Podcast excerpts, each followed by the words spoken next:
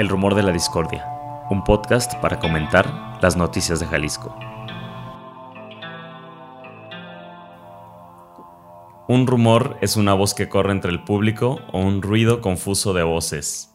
Bienvenidas, bienvenidos al Rumor de la Discordia, un programa para contextualizar las noticias de Jalisco, Pepe Toral. ¿Qué onda, Ángel Melgoza? ¿Cómo estamos arrancando el mes de noviembre? Iniciando bien. Por ahí yo creo que había unas frases que nos pueden dar entrada a la primera nota, y no me refiero precisamente a ti, que al grito de pinche pelón se la rifó, y chido pelón, comenzaron pues estos spots publicitarios para anunciar el cuarto informe de gobierno del gobernador Enrique Alfaro. Sí, ya más de la mitad del gobierno alfarista ya pues comienza a sentirse el tono, ¿no? De que ya vamos cerrando, él ya empieza a hablar de legado, creo que es algo lo que el gobernador tiene pues cierta obsesión como quedar en la historia, ¿no? Varias veces lo dice, que a quién va a encontrar su lugar en la historia, o sea, lo siento así como, pues como es él, ¿no? De eh, eh, Transformación de Jalisco, sí, siempre ha sido...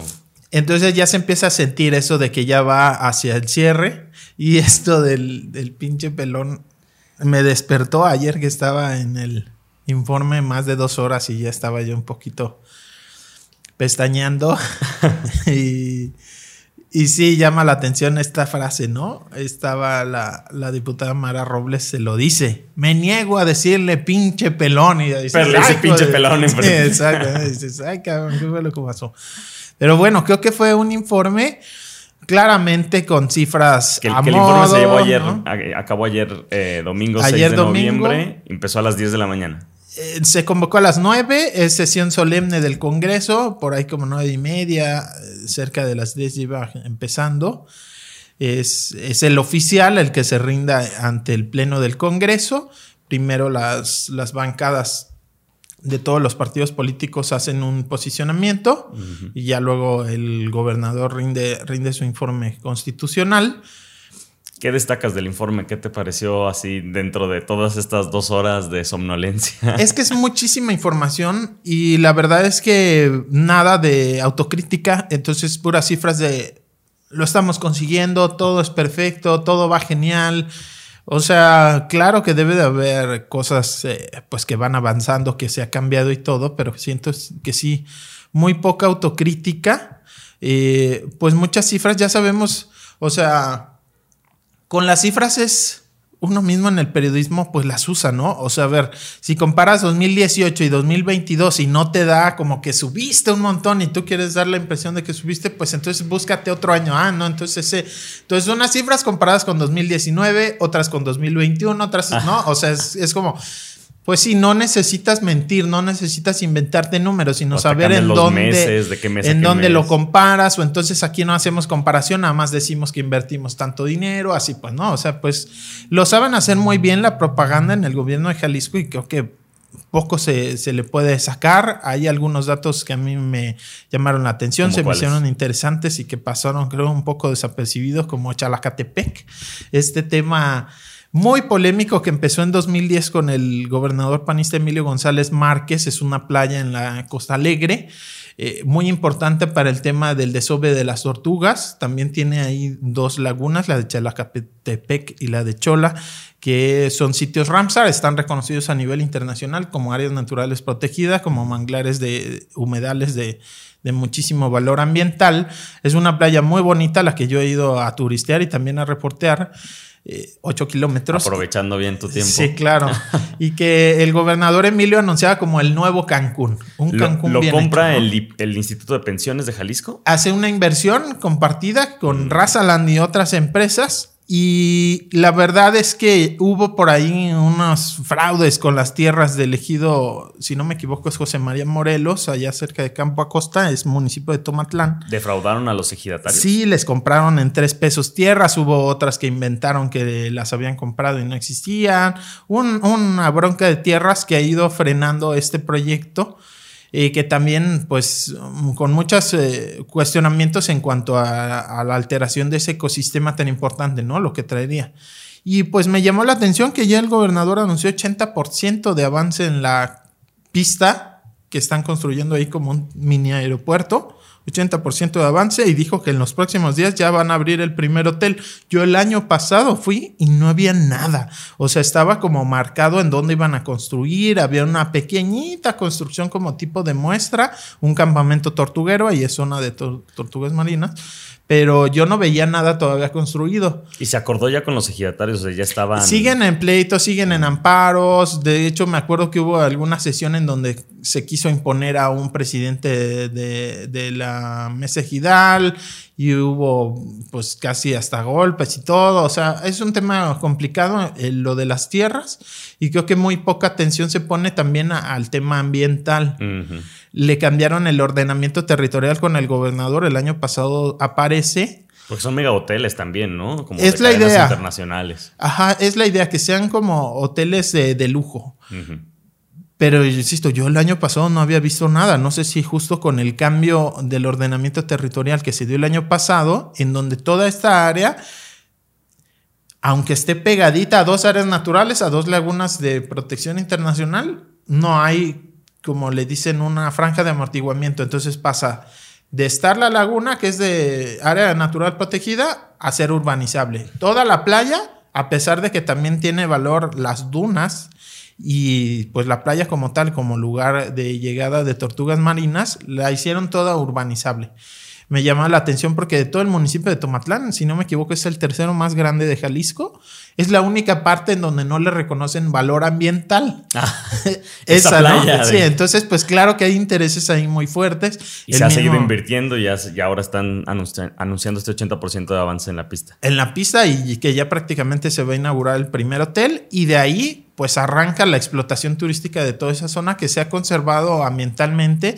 Yo creo que pues se puede aprovechar turísticamente, pero hay que ver cómo, ¿no? O sea, sin chingarte las tierras y sin fregarte las zonas naturales. Pero así como lo están haciendo, pues es muy complicado realmente evitar eso, ¿no? Es una pequeñísima parte que ahí yo dije, ay, ¿qué está diciendo el gobernador en este momento? ¿no? Pues Pero que irte para la playa a reportear eso. Sí, hay que ir. La verdad vale la pena. Pero creo que lo más llamativo del informe fue esta confrontación que sigue con el grupo universidad, ¿no? ¿Qué pasó? Que Ricardo Villanueva se sale del informe. Eso es lo que hace nota, ¿no? Al final, bueno. Sí. Y un personaje de la UDG es secretaria de organización del Sindicato de Académicos, Natalia Juárez, totalmente grupo UDG, o sea, hablando del grupo UDG de esta cúpula de, dirigentes eh, encabezados por Raúl Padilla López, el ex rector. Es decir, no es la universidad, ¿no? Sino es este grupo político de la UDG. Ella que controlan la universidad. Así es, ¿no? Y ella claramente forma parte de, de ese círculo más cercano es la que en las marchas que ha hecho la UDG para exigir el presupuesto del Museo de Ciencias Ambientales es la que siempre va gritando. Hasta el rector la ha felicitado por ser tan gritona, básicamente. Pues bueno, no, no dejó de hacerlo. dicen. Sí, y no dejó de hacerlo en el informe. Por lo menos cinco veces dijo la, la, presidenta de la mesa directiva, la panista Miriel Montes, que cinco veces tuvo que llamarle la atención y decirle, a ver, respeto, ¿no? O sea, porque el gobernador dando sus cifras alegres y ella se paraba y le empezaba a gritar.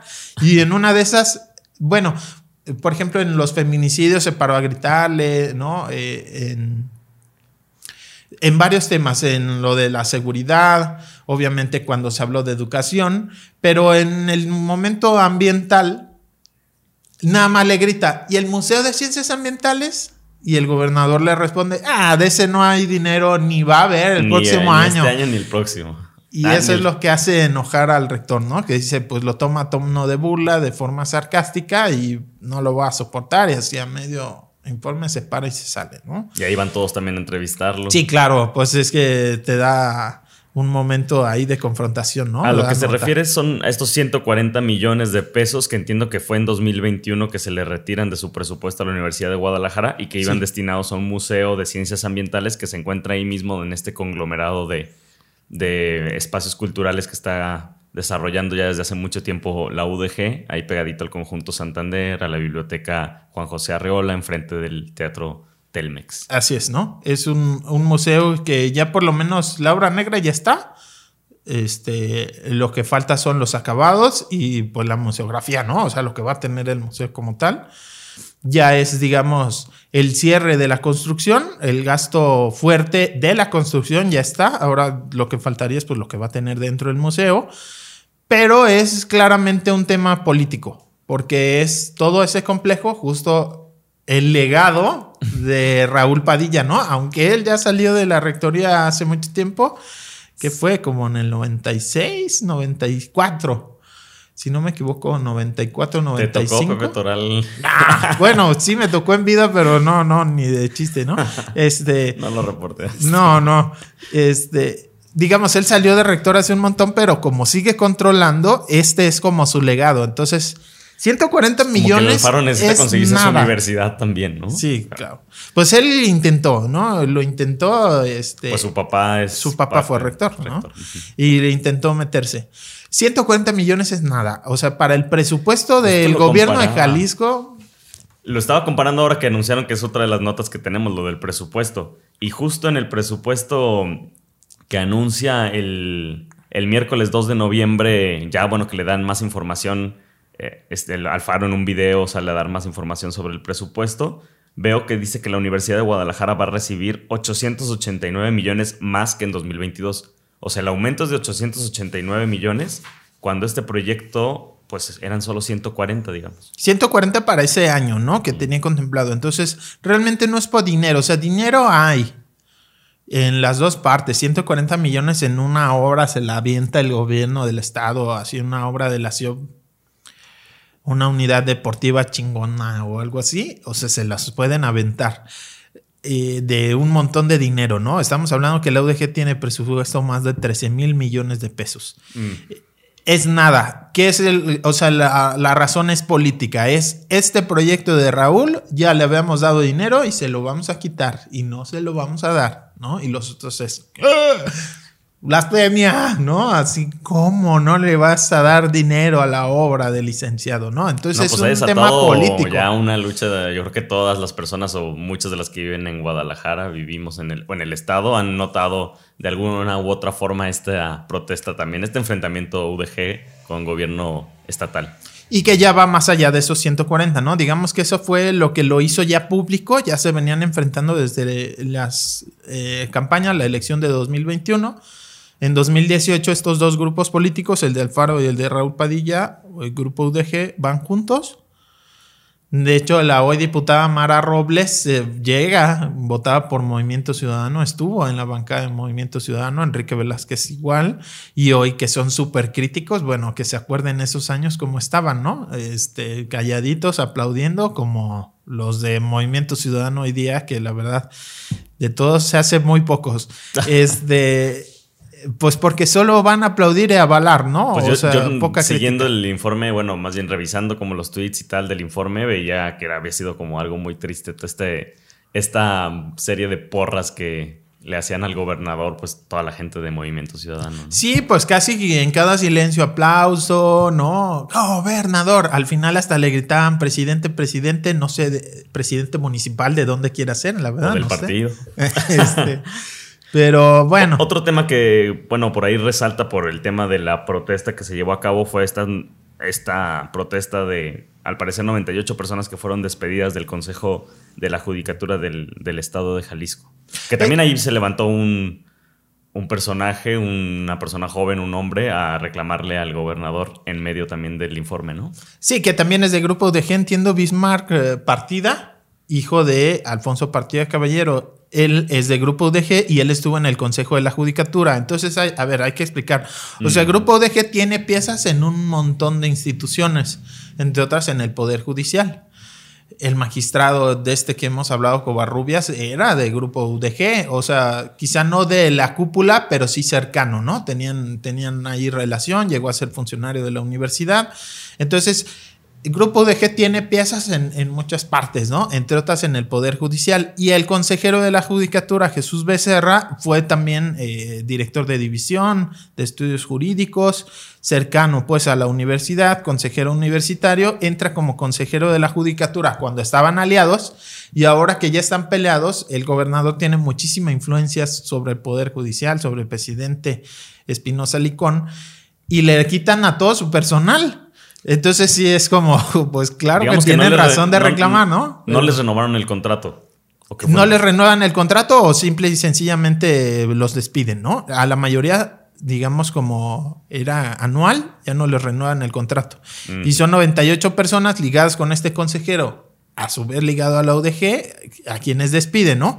Eh, ahí pues de cuestionar como siempre la forma en la que el Congreso nombra a este tipo de personajes, él llegó por el Congreso, ¿no? Volvemos a que son cuates y cuotas porque son amigos de alguien o le toca la cuota a este, a MC, este, a no sé quién y se los reparte, ¿no? Realmente no se ve ahí un, un, este, una evaluación seria de los perfiles. En este mm. caso, seguramente Jesús Becerra tiene, tiene capacidad, pero está ahí justo por Guata, por ser cuate de grupo UDG, y ahora que están peleados con el gobierno, pues se dividen y también era otra de las protestas, y es hacia donde se ha ido las variantes de este conflicto, ¿no? Ya después de los 140 millones, por ejemplo, hubo un, un magistrado del Supremo Tribunal de Justicia que era cuota de la UDG y le quitan el puesto, ¿no? Y ahora ya hay cuota de MC, ¿no? Este ese tipo de, situaciones se están dando en donde ya es claramente pues un enfrentamiento político, ¿no? Habrá que seguir entonces los temas también que se fueron tocando en el cuarto, cuarto informe con expertos, con expertas, con datos y ya hacer el análisis de forma más profunda, ¿no? Sí, de hecho ya se aprobó el calendario de la closa, que es la revisión, del, eh, va a ser 15, 16 y 18 de noviembre en donde van los secretarios al Congreso y ya se les hacen preguntas, se les cuestionan los resultados, ya más a detalle que pues la presentación que hizo ayer el gobernador, ¿no? Que estabas ahí también dando seguimiento a eso de la glosa, del 15, 16 y 18. 15, 16 y 18 de noviembre, en un par de semanas. También, bueno, dentro de las notas que tenemos, el jueves 3 de noviembre pasado se anuncia que funcionarios del gobierno de Jalisco acudirán a esta conferencia de las Naciones Unidas sobre cambio climático, la COP27 que se lleva este, en este momento se lleva en Egipto, porque acaba de comenzar ayer, domingo 6, y será hasta el 18 de noviembre que estén con todas estas actividades. Y bueno, anuncia que van una comitiva encabezada por la senadora Verónica Delgadillo, y entre otras de las cosas que van a presentar está este programa Nidos de Lluvia, que es la instalación de sistemas de captación de agua, de la que, hablaba un académico de la UDG también, Arturo Gleason, desde hace muchísimos años, que por ahí vi que también traían ustedes en NTR una nota sobre eso. Sí, eh, yo, yo no la hice, no lo entrevisté, pero he entrevistado muchísimas veces a, Arturo Gleason. Yo creo que es así de los que todo el mundo también entrevista, ¿no? Porque desde hace muchísimo tiempo él está hablando de eso. Sí, lo ningunearon. Yo recuerdo al propio gobernador haberle preguntado, oye, ¿para cuándo captación? Y él decía, ay, esas soluciones de café, así esos académicos de café, este, esas soluciones pues no sirven, ¿no? Pues, como Ajá. muy hippies para. Y ahora se paran el cuello y que ha ganado no sé cuántos premios internacionales y todo. Y dice, pues esos premios tendrían que dárselos al señor Gleason, que tiene tantos años.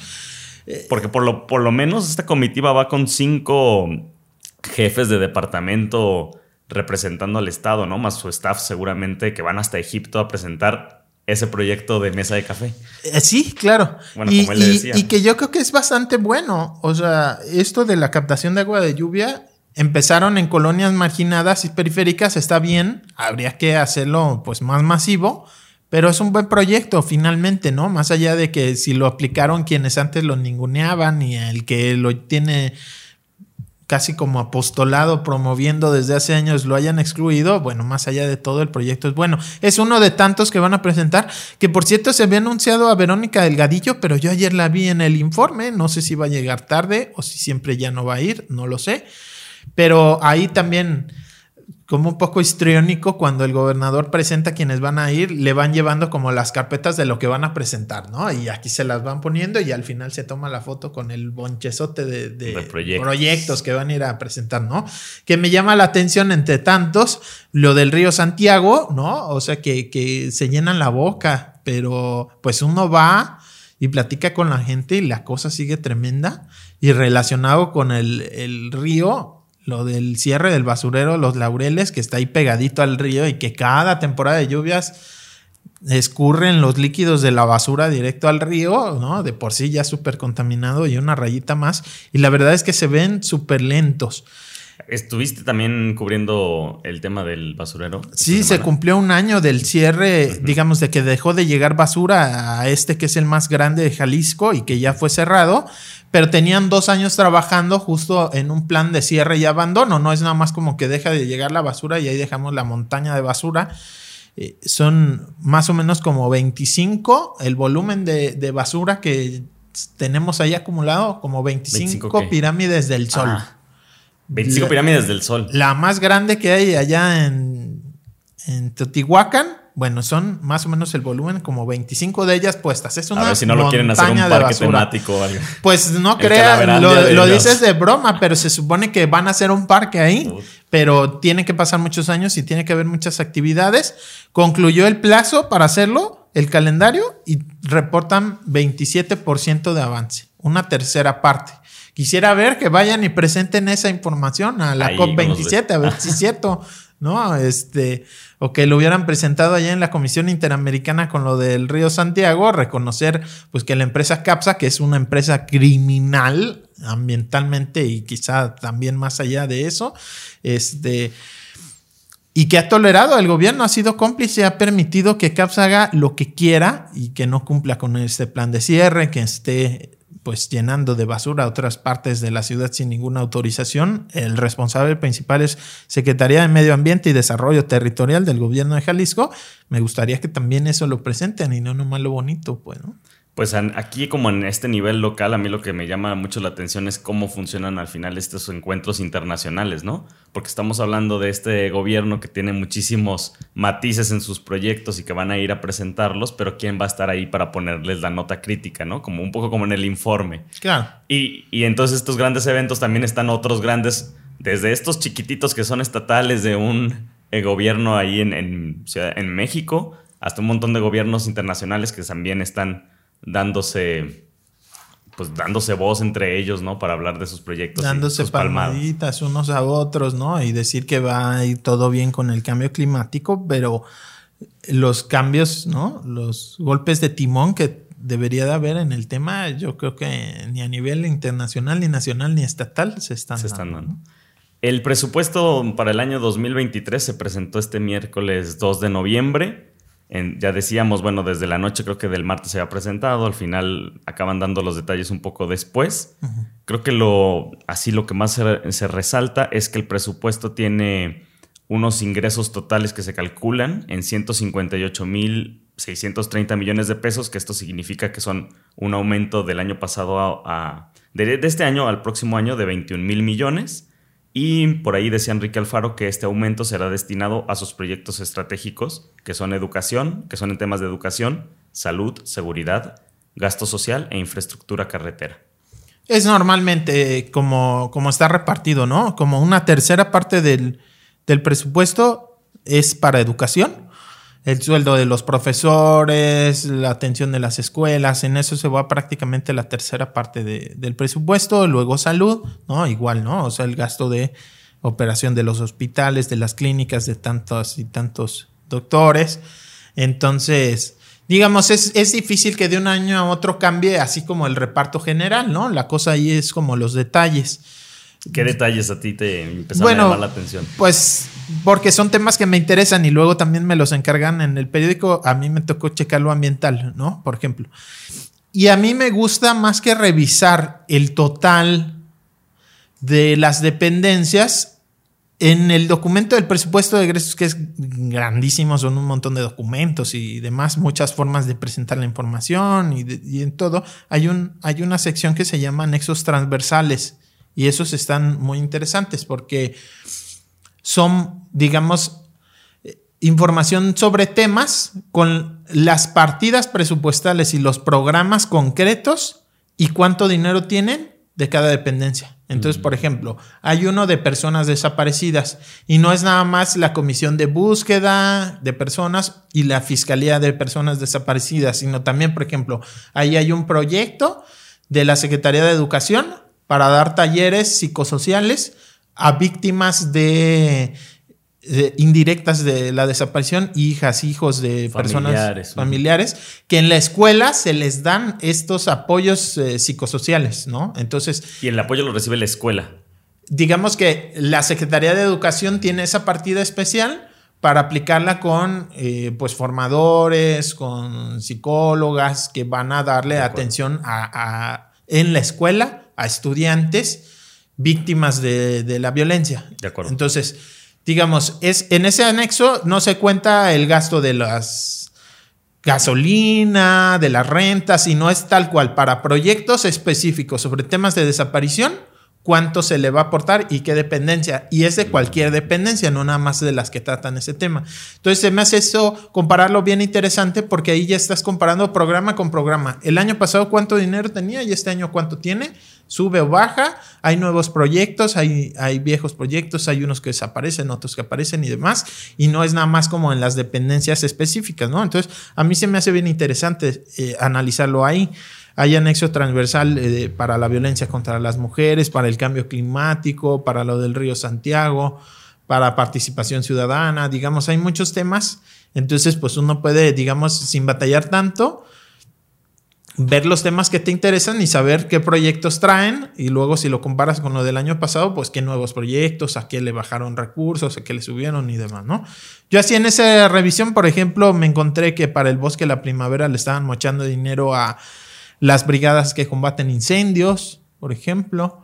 Este, a la Secretaría de Salud tenía una partida para atender enfermedades y afectaciones del cambio climático que le mocharon un montón a la Procuraduría Estatal de Protección al Ambiente, que es la que hace las vigilancias, en el del río Santiago, le mochan a la mitad, hacia la mitad del dinero que tenía para hacer inspecciones en la zona. Que era justo uno de los temas que hablábamos, ¿no? De lo que era necesario hacer. Exacto. Entonces ahí hay cositas que ahí sí brinca, pues, ¿no? Que si ves, si lo ves desde fuera, o sea, como a, nivel, a nivel, desde arriba, digamos, ¿no? Como a nivel macro, pues pareciera que no hay muchos cambios o inclusive que hay aumentos importantes para el tema ambiental, pero ya así con Lupita viendo eh, eh, las partidas, los programas, sí puedes encontrar cosas interesantes que criticar o, que aplaudir, ¿no? Por ahí uno de los temas que saltó a la luz y gracias a los colectivos fue el del tema de desaparecidos Héctor Flores, que es vocero del colectivo Luz de Esperanza, criticó que el gobierno de Alfaro pretenda gastar más de 300 millones de pesos en su imagen y en comunicación social,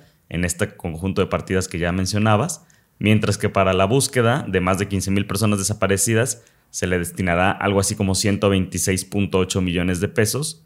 Y en palabras de Héctor Flores, él decía, esto equivale a 23 pesos diarios por víctima.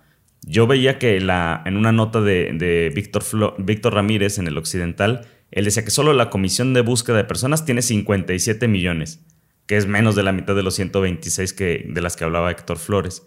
Entonces también, pues, destaca muchísimo eso, ¿no? 300 millones de pesos en imagen y comunicación, 126, casi 127 millones en la búsqueda de personas desaparecidas, que es el tema, yo creo que más sensible para la sociedad en temas de seguridad y muchísimos, ¿no? Eh, sí. Sí, totalmente. Y pues ahí se ven las prioridades, ¿no? Eh, más allá del discurso. A ver, el gobernador dice, y tiene razón, que en la administración pasada no se buscaba, ni siquiera se había creado la comisión de búsqueda, la Fiscalía de Personas Desaparecidas tenía tres pesos de presupuesto, ¿no? Creo que eran 17 millones y ahora pues ya tiene en conjunto todo más de 100, ¿no?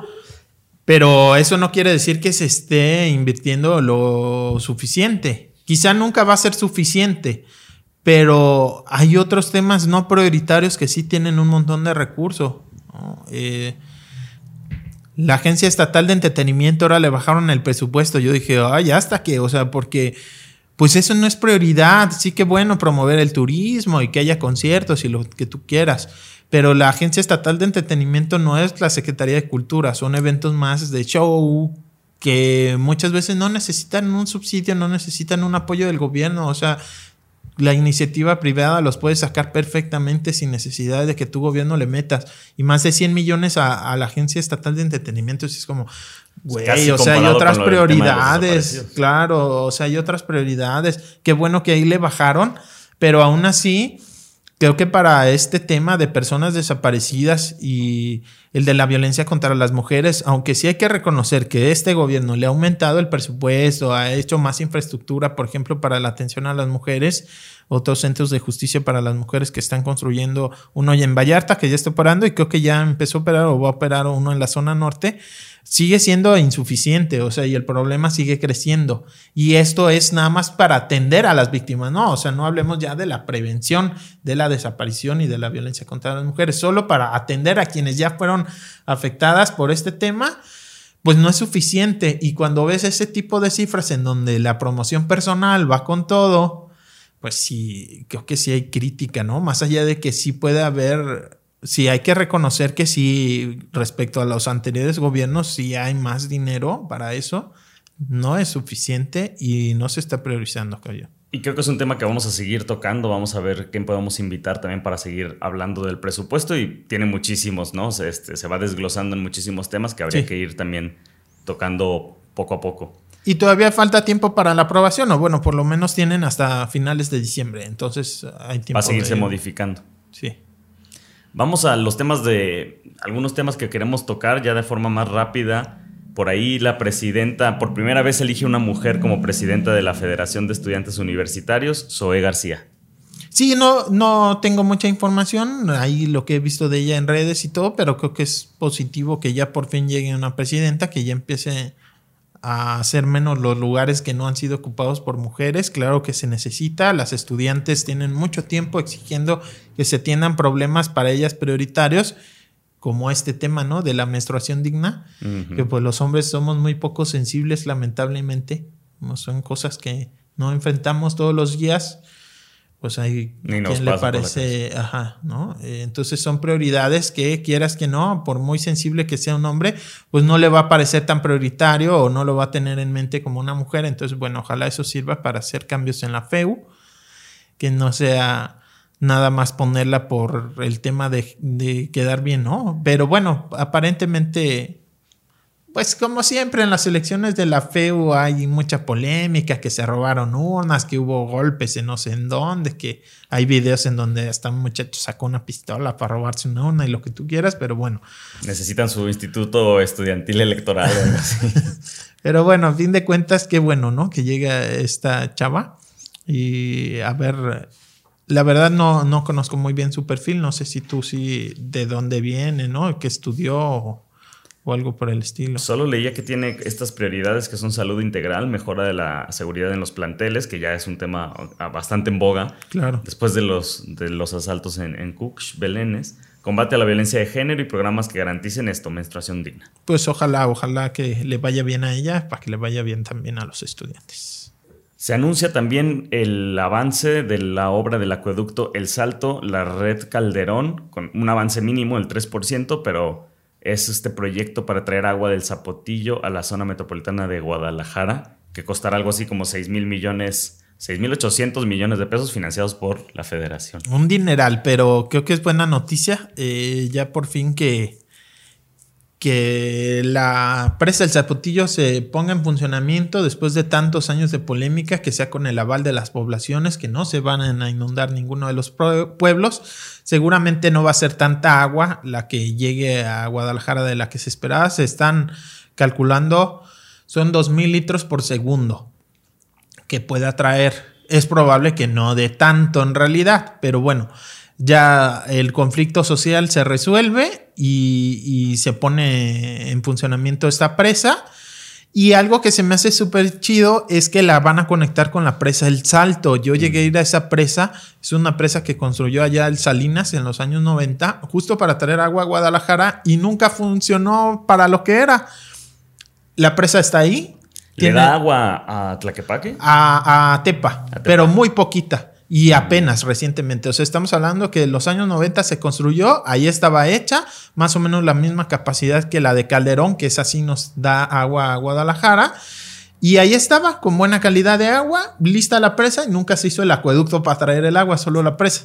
Entonces, lo que están haciendo ahora, que me parece más inteligente que el proyecto original del Zapotillo, que era traer desde allá hasta Guadalajara el agua. Un trasvase. Un... Era hacer otra presa, que no sé qué vaya a pasar con esa presa, por cierto, la que está acá en, en, en la barranca de Huentitán, se me fue ahorita el nombre de esa presa, pero bueno, es otra presa que iban a hacer ahí en, en la barranca de Huentitán para ya subir el agua. Allá a la altura de Arcediano, pero tenía otro nombre, ahorita me acuerdo.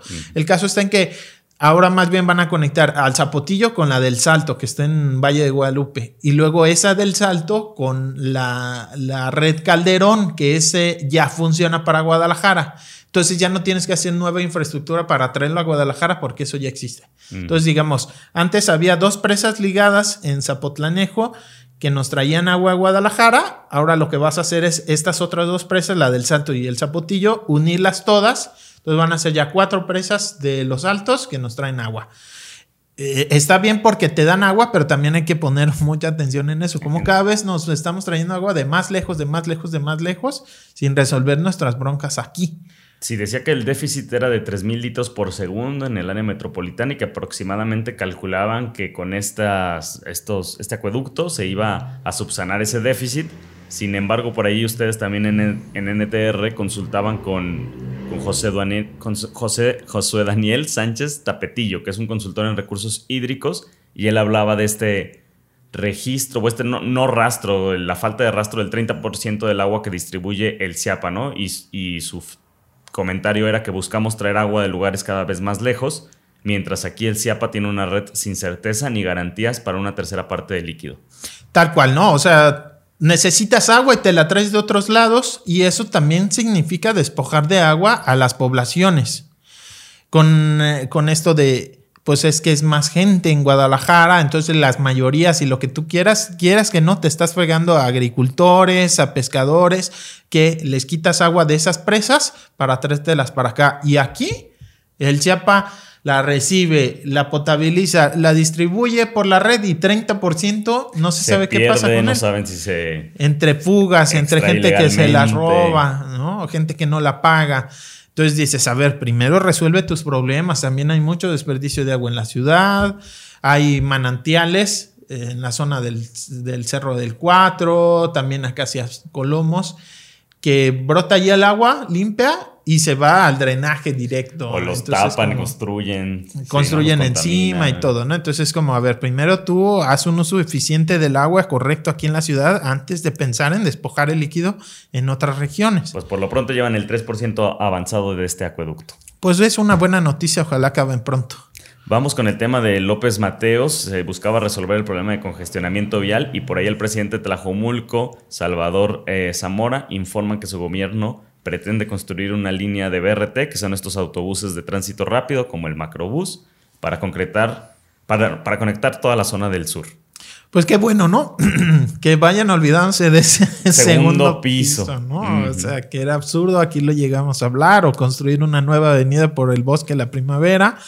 Una tontería, francamente, así lo pienso yo. Entonces, bueno, qué bueno que estén pensando en transporte público masivo todo el mundo quisiéramos que fuera el tren ligero, pero bueno, es caro, es complicado, lo que sea. Creo que se puede empezar bien. No es tanta inversión. Si hacen las estaciones más pequeñitas. más modestas. Ajá. Mm. Eh, se puede hacer sin una inversión tan grande, aunque luego la gente que vaya en carro se moleste. Bueno, creo que es bastante sensato destinar un carril exclusivo para el transporte público, eh, sobre todo con un problema tan grande de movilidad como el que tienen ahí en López Mateos. Y hablando de tren ligero, la Auditoría Superior de la Federación reconoce nuevas irregularidades en, millonarias en la construcción de la línea 3. Yo por ahí traía un dato que en los seis años de obra de 2014 a 2021, las observaciones que ha hecho la auditoría ascienden a un total de 1.851 millones de pesos de irregularidades, ¿no? que habría que, que los van aclarando también. Sí, pero muchas ya no quedan aclaradas o muchas es francamente una tranza. Eh, lo de los famosísimos neoprenos, estos amortiguadores de hule que en las partes elevadas del tren van entre la, la, trave y las vías, ¿no? Son unos amortiguadores de hule para la vibración del tren. Ni siquiera se había puesto en marcha el tren y descubrieron que todos los neoprenos, todos estos amortiguadores ya estaban dañados. Los pusieron de mala calidad para clavarse el dinero. Fue una obra totalmente plagada de irregularidades. Yo he revisado las auditorías. De hecho, estoy con que le falta, ¿eh? que fueron más de 2 mil millones de pesos las irregularidades detectadas. Entonces es, para empezar, lo, que se detectó. Vamos pensando que si fueran 1.800, es un dineral. Estamos hablando que el UDG y el gobierno se pelean por 140, aquí es más, o sea, casi 2 mil millones de pesos. Es muchísimo dinero y ojo, que en muchas de esas irregularidades está involucrada la empresa que ahora está construyendo o va a construir la línea 4. Esta empresa eh, portuguesa que pues son empresas transnacionales y que ahora repite, eh, estuvo ahí en la línea 3 con una participación bastante cuestionable y un montón de irregularidades ahí, de fallas que, tuvieron y, tranzas. Y ahora repitiendo acá. Supongo que vas a, darle seguimiento a la nota y vas a estar escribiendo sobre este tema en la semana. Eh, pues no sé si en la semana ya veremos, eh, pero sí es un tema que hemos reportado mucho y que pues sí vale la pena recordarle a Motangil, esta empresa que prácticamente licitan la obra, pero bueno, ya estaba hecho todo de tal forma que se lo ganara. Le, hicieron una licitación en donde tenía puntos extra. Esa, sí, pues ya eh, estaba más que cantado que iba a ser la que se encargue de la línea 4 y pues poner mucha atención para que no repita este tipo de, de irregularidades, ¿no? De que pasó un montón, o sea, la mayoría es que cobraron más por ejemplo, ¿no? Cobros dobles. No, pues que puse este concreto y se lo cobran en dos partidas distintas ese concreto. O colocar materiales de menor calidad, pero te la cobran de primera, como fue en el caso de estos neoprenos. Eso fue un montón. Otras irregularidades que como tal no tienen costo, pero que luego se ven en los retrasos de la obra, contrataron personal sin tener el perfil, eh, que se requería, ¿no? O sea, gente que ni siquiera se había titulado y ya estaba haciéndose las de ingeniero y luego la obra con un montón de retrasos y de errores. Entonces, bueno, pues es, para, para, ponerle la lupita ahí y buscar que no se repita y si se repite, pues hacerlo público, ¿no? Este tipo de, de irregularidades. Oye, la semana estuvo llena del gobernador Enrique Alfaro, este, lamentablemente creo pero también estuvo dando este cuarto informe de seguridad el martes primero de, noviembre y hablaba, pues, de muy mala manera del tema de las personas desaparecidas, ¿no? Como tergiversando las cifras, jugando con los números, como ya decías tú antes en, el, en este informe de, de ayer domingo.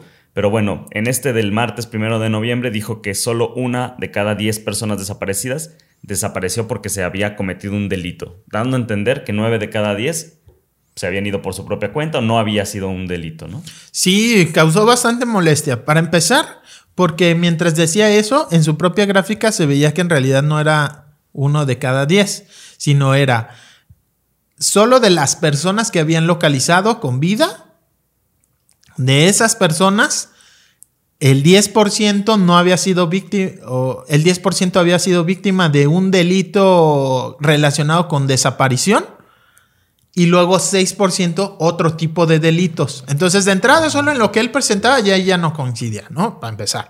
Pero además es eso, o sea, tú estás hablando solo de las personas que localizaste con vida. ¿Qué, porcentaje será ese del universo de personas desaparecidas? Híjole, habría que sacar cuentas, la verdad no, no lo tengo fresco, o sea, pero estamos hablando de que toda la, todas las personas que están reportadas como desaparecidas y no localizadas, que según las cifras que dio el gobernador son 13 mil, según el registro nacional son 15 mil, más de 15 mil, ¿no? Bueno, todas esas personas, según la ley, la ley general en, materia, en la materia, dice que después de 72 horas de no tener noticia de una persona, se presume que fue víctima de un delito. Entonces es hasta ilegal lo que está, o va contra lo que dice la ley. ¿Por qué? Porque para la ley, si en tres días ya no tienes noticia, estás suponiendo que fue víctima de un delito. Entonces que salgas a decir esto y como decir, la bronca de las personas desaparecidas, pues no es tanto, en realidad se van porque quieren, se van con el novio, es durísimo en el discurso. todo, ¿no? Claro, o sea, le quitas la importancia que tiene el tema, la gravedad, eh, minimizas un problema social tan grande y que afecta a tantas familias. Y yo creo que en Jalisco, pues todo el mundo conocemos a alguien desaparecido o alguien a quien se le tiene desaparecido un ser querido. Es un problema gravísimo y esas declaraciones, la verdad, muy mal, causaron mucha, mucha molestia y sobre todo porque no se sostiene con sus propias cifras de su gobierno, con lo que dice la ley. Entonces, pues creo que bastante justificada la exigencia de pues que se disculpe el gobernador, ¿no? Ahora sí que pinche pelón. Sí, no manches, la neta. En temas que habíamos tocado anteriormente, nombramiento de, de, este personaje Miguel Ángel Hernández Velázquez en el Comité de Participación Social, pues salió el comité a decir que la mayoría de los integrantes defendieron el nombramiento y que la calificación numérica solo era un filtro de selección, que no era lo más importante, que se incluía también en el puntaje final una entrevista y una deliberación conjunta de la comisión. Sí, esta comisión de selección que hablábamos son empresarios, eh, representantes de medios, de organizaciones ciudadanas, no reciben un pago y son quienes escogen a los integrantes del Comité de Participación Social. Eso sí que tienen un buen pago. Y si es lo que decían, yo llegué a platicar con integrantes de esta comisión de selección, es lo que me decían que en las entrevistas fue el que más lució y que pues fue con el que se quedaron, ¿no? Este exfuncionario del ITEI, muy polémico, pero pues bueno, ya está ahí el nombramiento, habrá que ver pues cómo hacer para, para que el CPS, decíamos, pues vuelva a ser ciudadano. Ya la mayoría son funcionarios, exfuncionarios. Bueno, ya no pueden ser funcionarios, pero que literal de un día para otro cambiaron de camiseta, ¿no? O de gorrita, de ser servidor público a ser ciudadanía. Oye, y lo pues decíamos en tono de broma también, ¿no? Que la presentación oral y escrita al final sí contó mucho, parece ser. Sí, sí, sí. El Cuch Belénes, donde habíamos estado también platicando de, este asalto que se llevó a cabo ahí en, el, en el campus, el rector eh, Villanueva anunció que se instalaron filtros de seguridad pese a la negativa de la comunidad estudiantil. No sé si es temporal o si tú has tenido ahí más información. Bueno, yo cuando llegué, ese filtro en realidad es simplemente que el guardia de seguridad te dice, a ver tu credencial. Básicamente, ¿no? Es eso. Este, no sé qué sea lo mejor, eh, pero sí se tenía que hacer algo después de algo tan grave como que asalten a mano armada a alguien. Algo que, que también hay que poner atención y que quiero hacerlo, pero bueno, ya veremos en la parte de atrás del Cush Belénes hay un arroyo, un cauce, hay un río. Y que está olvidado y queremos pues como recuperarlo, ¿no? La, comunidad estudiantil o apropiarnos de ese espacio para que no se lo terminen de fregar. Y en esa parte de atrás, que está en el olvido, es la realidad, hay agujeros, te puedes meter al campus por ahí. Este, y pues yo me he metido así, pues a explorar y, como normalmente pasa, lamentablemente en los cauces de agua, un montón de basura y todo, pero botellas de vino, eh, pues ahí... es lugar ahí también de... De malvivientes, por decirlo de forma muy elitista, no sé, pero, o sea, de gente que se mete al campus, este, por la ah. parte de atrás, entonces también, o sea. O se van y se echan ahí sus chelas. O... Sus chelas, o veto a saber qué sustancias se hacen sus necesidades ahí, ¿no? Este, un montón de basura y todo. Entonces. Pero imagínate tener un río en tu campus y si estuviera bien cuidado, o al menos. Es lo que queremos, hacer una clase de huerto. También estaban construyendo algo, no sé qué, y estaban aventando el escombro hacia el cauce, ¿no? A la barranquita que tiene ahí, que hace el propio río. Entonces dices, ayúdame, universidad, ¿no? Entonces, creo que si, si propios estudiantes, docentes y la comunidad no nos apropiamos de ese espacio, pues va a seguir degradándose el cauce de agua, pero además siendo un riesgo, un riesgo de seguridad, porque sí, tú en la entrada principal le pedirás la credencial y quizá ya el tipo que traía la pistola ya no pase tan fácil, pero pues si tienes un agujero en la, en la parte de atrás, pues de, poco va a servir, ¿no? Agenda de la semana, Pepe Toral, que, tenemos que estar atentos. Pues hay un montón de, de, información, ¿no? Que ir discutiendo, que rascarle al presupuesto, que rascarle al informe, pues Pienso que. Mucha chamba. Va a ser eso. Por ahí nos mandaron un libro, El rumor de la discordia, rumor con H, en tono de humor, de Fernando Barba. Gracias. Gracias, Fernando. Si nos quieren seguir mandando sus comentarios, regalos Bien, y críticas, bien estamos ahí disponibles en redes sociales. Se, se reciben, ¿no? Con mucho gusto y que nos sigan comentando. Esperemos que les guste. Tratamos de ser más breves, ojalá lo, hemos, lo hayamos logrado. Pues buena semana. Gracias, muy buena semana. Hasta luego.